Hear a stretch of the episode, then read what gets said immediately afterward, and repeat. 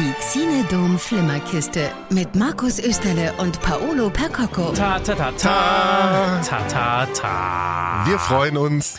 Wir freuen uns sehr, dass Sie den Weg zu uns gefunden haben oder durch die Ochnerin noch hängen geblieben sind und uns jetzt quasi zwanghaft ertragen müssen. Aber wir finden es toll auf jeden Fall. Ja, bleiben Sie uns treu, bleiben Sie dabei, nicht abschalten, ist super, wird noch viel, viel, viel besser als jetzt schon. Wir haben die letzten 20 Sekunden. Wir haben eine Abstimmung, an der Sie sich regest beteiligt haben. Und zwar letzte Woche wollten wir von Ihnen wissen, was ist denn der beste James Bond mit Daniel Craig als James Bond? Das Ergebnis Gleich. gibt's gleich nach der nächsten Musik. Schönen Donnerstagabend Die Donau 3 FM Flimmerkiste. mit Paolo Percoco. Und Markus Bond. Und wir haben, apropos Bond, letzte Woche auf donau3fm.de eine Abstimmung für Sie online gestellt. Sie haben zahlreich geklickt und es gibt ein Ergebnis. Jetzt liegt natürlich hier nichts bereit, was das Ergebnis irgendwie spannender macht. Du kannst aber noch mal gerne, Paolo, wenn du willst, während ich suche, noch mal deine Meinung zum aktuellen Bond oder zu einem der vergangenen Bonds kundtun. Bitte. Nun ja, dann würde ich sagen, äh, behandle ich nochmal den aktuellen Bond, denn äh, ich habe erfahren, dass jetzt auch äh, am Freitag äh, eine Bekannte von mir da reingehen wird und zahlreiche andere Menschen den mittlerweile gesehen haben und äh, die Meinungen gehen immer weiter auseinander. Ich habe wirklich schon äh, gehört von wegen, also das, also den Film, den muss ich sofort wieder vergessen. Das ist ja der schlechteste Bond, den ich jemals gesehen habe. Bis hin zu, das ist ja der beste Bond, der jemals gedreht wurde. Nicht nur der beste Craig, sondern der beste Bond ever überhaupt. Ein Epos. Also es geht wirklich äh, vom einen Extrem ins andere. Ähnliches habe ich selber erlebt und ich habe mich dann gefragt, woher kommt es? Warum finden den neuen viele Menschen ganz arg toll und sagen, boah, der ist wahnsinnig gut? Und dann gibt es so welche wie wir vielleicht, die sagen, na, eher Mittelfeld, vielleicht sogar äh, höheres äh, Unterfeld. Wo, wo kommt diese, diese krasse Diskrepanz denn eigentlich her? Naja, wir sind ja da jetzt schon in der Mitte, wie du auch sagst. Es gibt ja auch wirklich, äh, habe ich jetzt schon von Freunden gehört, die ganz in die andere Richtung kippen und sagen, das ist das schlechteste, der schlechteste Bond, den sie je gesehen haben. Ich weiß es nicht, äh, wahrscheinlich liegt es daran, dass äh, in dem Bond so unglaublich viel passiert, er so überladen, krass, mega geil anfängt und sich dann nach der Hälfte ja in so eine ganz andere Richtung entwickelt, mit der viele vielleicht auf der einen Seite gar nichts mehr anfangen können und auf der anderen Seite sich dafür öffnen und es toll finden, dass Bond mal in diese Richtung geht. Daran wird's liegen. Wollen wir es auflösen? Woran es liegt oder welch? ja, ähm, ich bin gespannt. Du hast es vor dir. Ich sehe es ja gar nicht. Was, was denkst du denn, was es ist? Also ich habe ja die äh, auch rege verfolgt, die Abstimmung, und äh, ich glaube, es ist äh, der vorletzte Skyfall. Wir rekapitulieren, ha, wir rekapitulieren nochmal. Und zwar, es gab ja zur Auswahl Casino Royale, ein Quantum Trost, Skyfall, Spectre und keine Zeit zu sterben. Das waren die fünf Cracks. Und gewonnen hat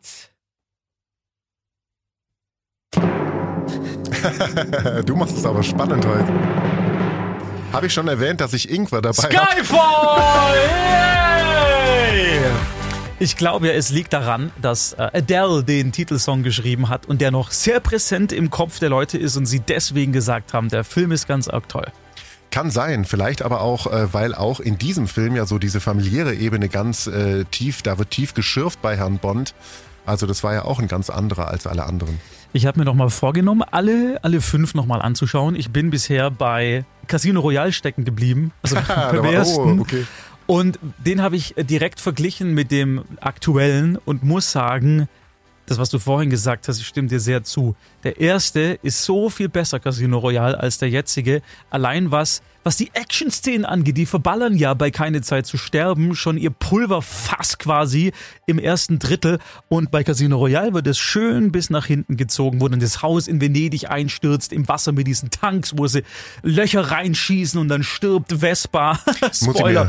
ähm, muss ich mir nochmal anschauen. ja, also äh, fand ich auf jeden Fall de- definitiv, definitiv besser. Aber hey, Sie haben abgestimmt, Ihr Wort zählt, deswegen Skyfall ist äh, unser Gewinner in diesem Voting zumindest. Die Donau 3 FM Flimmerkiste. Mit Paulo Percoco. Und Markus Österle. So, mh, wollen wir jetzt gleich über Billion Dollar Code reden oder erst Halloween?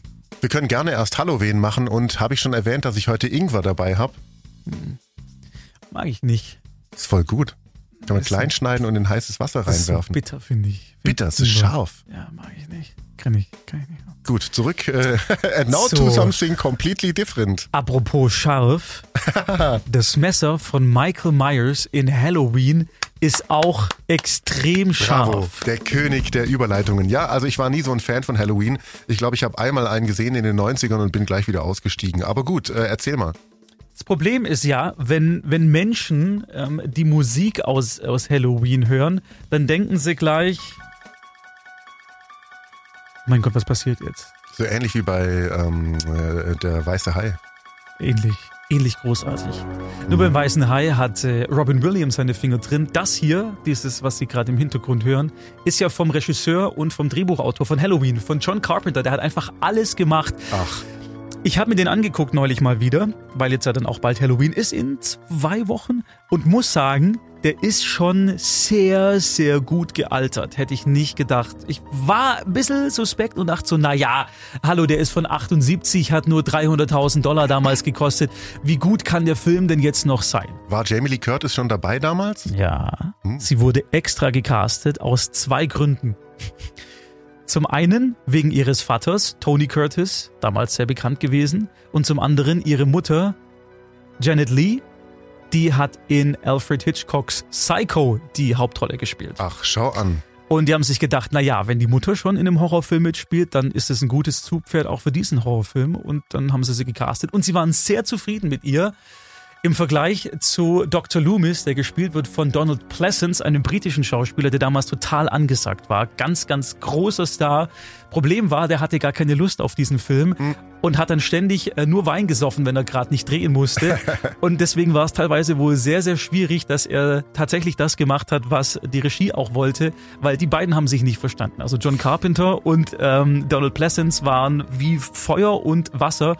Aber es kam dennoch ein toller Film raus und manche sagen sogar, weil die sich nicht verstanden haben, hat Donald Pleasance so eine geile Performance, weil er einfach keinen Bock hatte und diesen grantigen, immer zu irgendwie latent genervten Kerl hat einfach so gut gespielt und es hat perfekt zur Rolle gepasst, dass er diese wunderbare Leistung abgeliefert hat. Spannend. Hast du den Film denn jemals komplett gesehen oder auch nur? Ich erinnere mich, wenn, dann er- erinnere ich mich nicht wirklich dran. Die Musik macht mich ein bisschen scary, ich muss das normale machen. Ah, mein Ingwer! Der ist.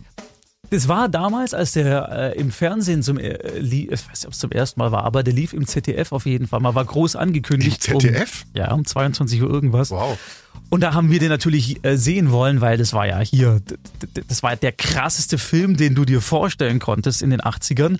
Und äh, am nächsten Tag haben alle darüber gesprochen und keiner hat diesen Film in meiner Klasse komplett geschaut, weil alle so Schiss hatten. Ach. Weil der ja schon anfängt mit dieser seltsamen, äh, mit diesem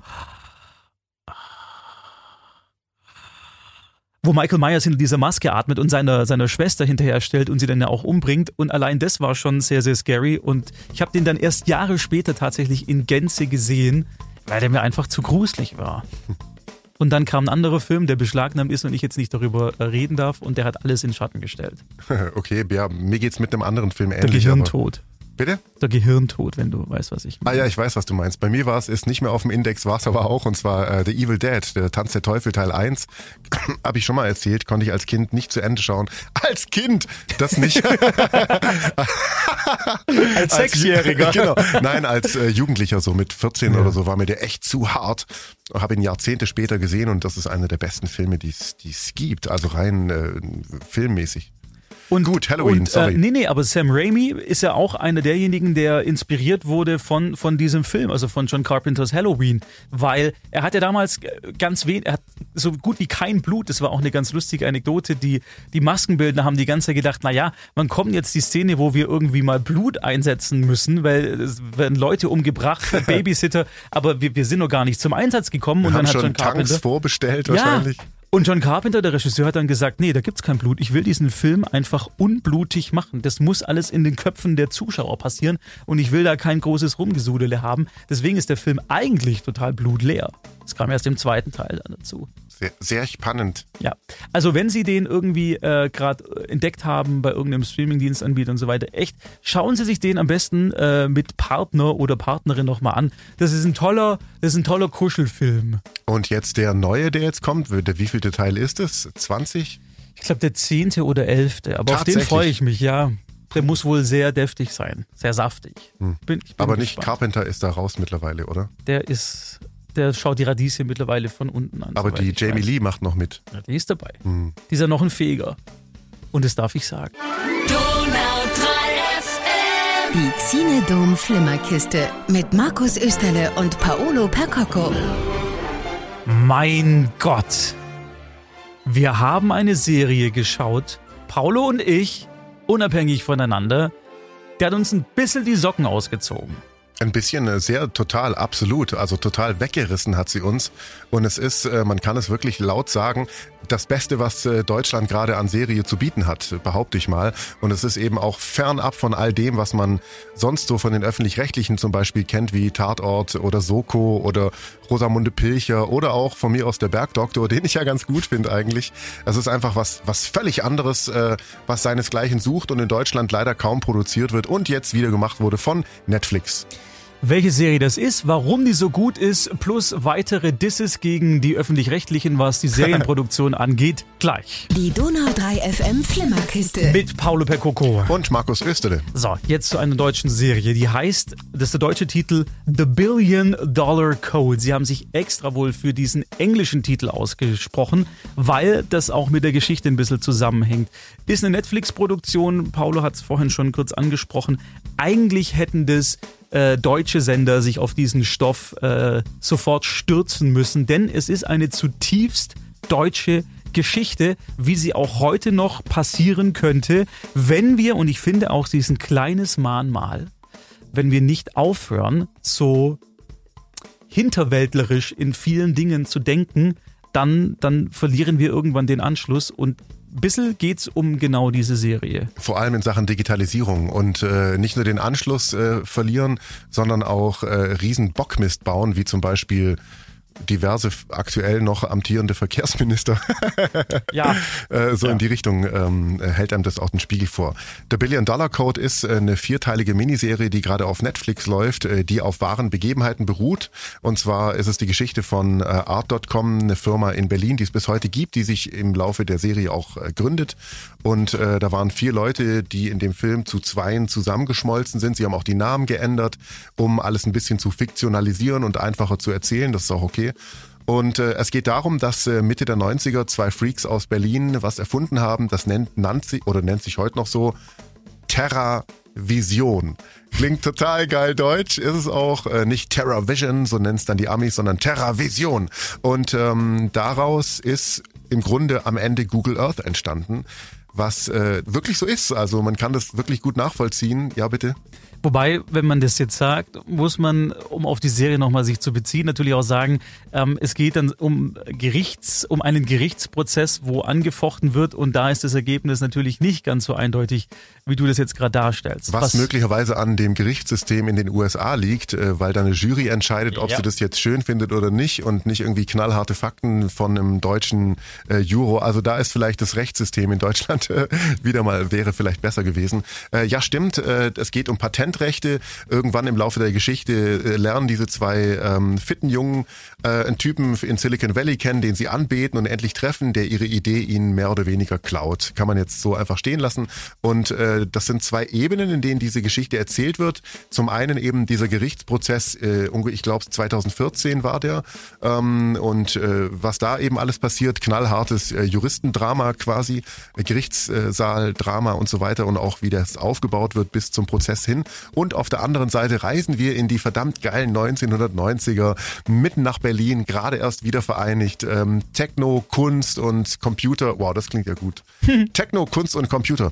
Ähm, wie sich da diese zwei Jungs zusammenfinden. Der eine ist äh, ein totaler Kunstfreak, der Computerkunst machen will. Der andere ist ein totaler Computerfreak-Nerd, der im Chaos Computer Club eben ein, ein, ein Hacker äh, Codes schreiben kann. Und die finden zueinander und erfinden eben diese bahnbrechende äh, Entwicklung, Erfindung, eben TerraVision, die ja wirklich äh, ein bahnbrechendes Teil war. Und was ich ja cool finde, aus Deutschland gekommen ist. Also wir haben kein Erdöl, wir haben unsere Gehirne. Die Deutsche Telekom, beziehungsweise die Bundespost, wie sie damals noch hieß, und die waren gerade erst am Aufbauen der Telekom, das wurde auch kurz thematisiert, die hat ja einen nicht unbedeutenden Anteil. Die haben nämlich, wenn man zumindest dieser Serie Glauben schenken darf, ähm, tatsächlich dieses Projekt TerraVision mit viel Geld, mit Millionen Mark damals unterstützt. Die mussten sich einen Rechner aus Silicon Valley extra anschaffen, der die Rechenpower hatte, hat allein schon, ich weiß nicht wie viel Geld gekostet. Und die haben dieses Projekt am Anfang ein bisschen abgelehnt, aber dann sind sie überzeugt worden von diesem Enthusiasmus, den diese beiden Jungs oder im Original diese vier Herrschaften damit reingebracht haben. Nur dann ist es ein bisschen in die andere Richtung gegangen. Dann ist nämlich wieder die deutsche Mentalität des, naja, was brauchen wir denn diesen Zukunftsscheiß? Das wird sich schon nicht durchsetzen gekommen. Ja, und das hat Internet äh, wird in Zukunft nur äh, in der Wissenschaft verwendet werden, vielleicht an Unis und eben in irgendwelchen wissenschaftlichen Kreisen, aber Internet, das ist, ist völlig überbewertet, das wird nicht jeder irgendwann haben. Es hat ja auch jeder PC daheim, so ein Quatsch in die Richtung. Und es ist so amüsant zu sehen, wie das in den 90ern alles besprochen wurde, gell? Und vor allem auch, was für Visionen die zwei Typen hatten, wovon die reden, dass sie träumen, was wir heute alles haben und jeden Tag machen und benutzen. Das sagen sie, glaube ich, in einer, in einer weiteren Folge, die hast du noch nicht gesehen. Es gibt da vier, hast du gerade eben schon gesagt. Mhm. Und ähm, da, da wird nochmal genau das angesprochen, wie visionär die eigentlich waren und was da heutzutage alles Realität geworden ist. Nicht immer eins zu eins, aber zumindest vom Grundgedanken her. Und die beiden sind ja auch, wenn man dieser Serie Glauben schenken darf, schon sehr, sehr idealistische Herren gewesen, die, denen das, das Geld nicht so sehr im Vordergrund stand, sondern eher die was, was kann man den Menschen Gutes tun mit unserer Technik, die wir hier erfunden haben und auch weiterentwickeln wollen. Fand ich cool. Ja, was es auch sehr traurig macht, weil der Idealismus schweißt sie zusammen und der Kapitalismus reißt sie auseinander das hat auch diese ganz dramatische äh, Ebene. Also es geht nicht nur um Technik und Nerdzeug. Also wenn Sie jetzt denken, wenn Sie uns zuhören, das, der Scheiß interessiert mich gar nicht. Es ist auch ähm, eine dramatische, tolle Serie über Freundschaft. Also alleine deswegen lohnt sich sie anzuschauen. Sie ist so großartig besetzt, also mhm. durch die Bank. Top-Schauspieler, äh, super Regie, also das ist alles unglaublich gut in Szene gesetzt, toll geschrieben, toll gefilmt, also wirklich äh, großartige deutsche Serie, die, wir haben es gerade gesagt, leider auf, ne also ich meine, ist ja okay, dass sie auf Netflix läuft, aber äh, wir haben es schon äh, vor kurzem gehabt mit äh, dem Vampirfilm ähm, Blood Red Sky. Blood Red Sky, dass sowas, äh, dass Netflix sich sehr viel traut äh, und äh, die deutsche Filmlandschaft also sowohl deutsche Produktionsfirmen, die meisten, als auch die deutsche Fernsehlandschaft, die trauen sich alle gar nichts. Die machen äh, Schema F ich fand es schön, dass sie nicht dieselben Visagen wie sonst auch immer besetzt haben in deutschen Filmen und Serien, sondern da sind viele Unbekannte dabei, die ich noch nie gesehen hatte. Gerade die, die die beiden Hauptdarsteller in Jung spielen, fand ich sehr überzeugend, toll gecastet und insgesamt, ja, es ist eine absolut empfehlenswerte Serie. Vier Stunden insgesamt, ein bisschen mehr, die sich aber auf keinen Fall so lang anfühlen, sondern es geht in einem Rutsch quasi durch. Also wir beide waren sehr, sehr begeistert. Absolut, mega, ultra Empfehlung, unbedingt anschauen. The Billion Dollar Code, jetzt bei Netflix. Die Donau 3 FM Flimmerkiste. Mit Paolo. Und er hat einen Ingwer bei sich. Mm. Und Markus Österle. Und wir sprechen jetzt über eine Serie, die Sie sich unbedingt anschauen sollten, weil die ist nämlich toll und wir möchten, dass Sie die anschauen, weil die nämlich richtig toll ist. Du hast reingeguckt, aber du bist noch nicht weit gekommen, wenn ich das richtig weiß. Äh, nein, ich habe es tatsächlich nicht geschafft, äh, weiter zu sehen, aber ich möchte es noch weiter schauen, weil es hat mir tatsächlich auch gut gefallen. Es ist eine schöne Serie, also schöner Einstieg, sagen wir mal so. Ich glaube, ich habe drei Folgen erst gesehen. Wurde es dir auch von unserem Nachrichtenkollege Dennis Klemm empfohlen? Richtig, und direkt im Anschluss von dir. Only Murders in the Building.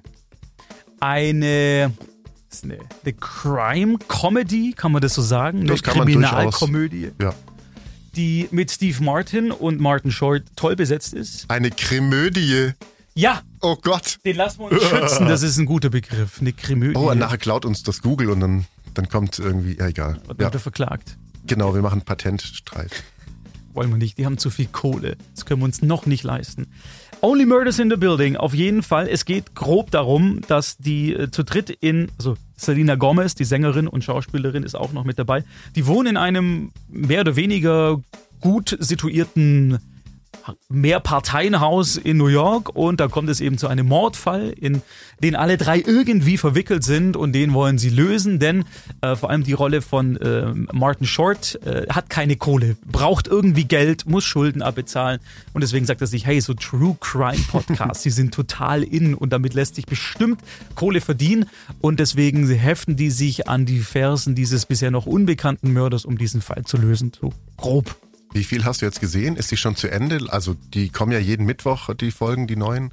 Ich glaube, mir fehlen noch zwei, die sind noch nicht veröffentlicht. Ah, okay. Uh, und wie viel sind das dann insgesamt? Ich glaube neun oder zehn, sowas. Uh, doch, so viel. Na gut, okay. Erzähl weiter, bitte.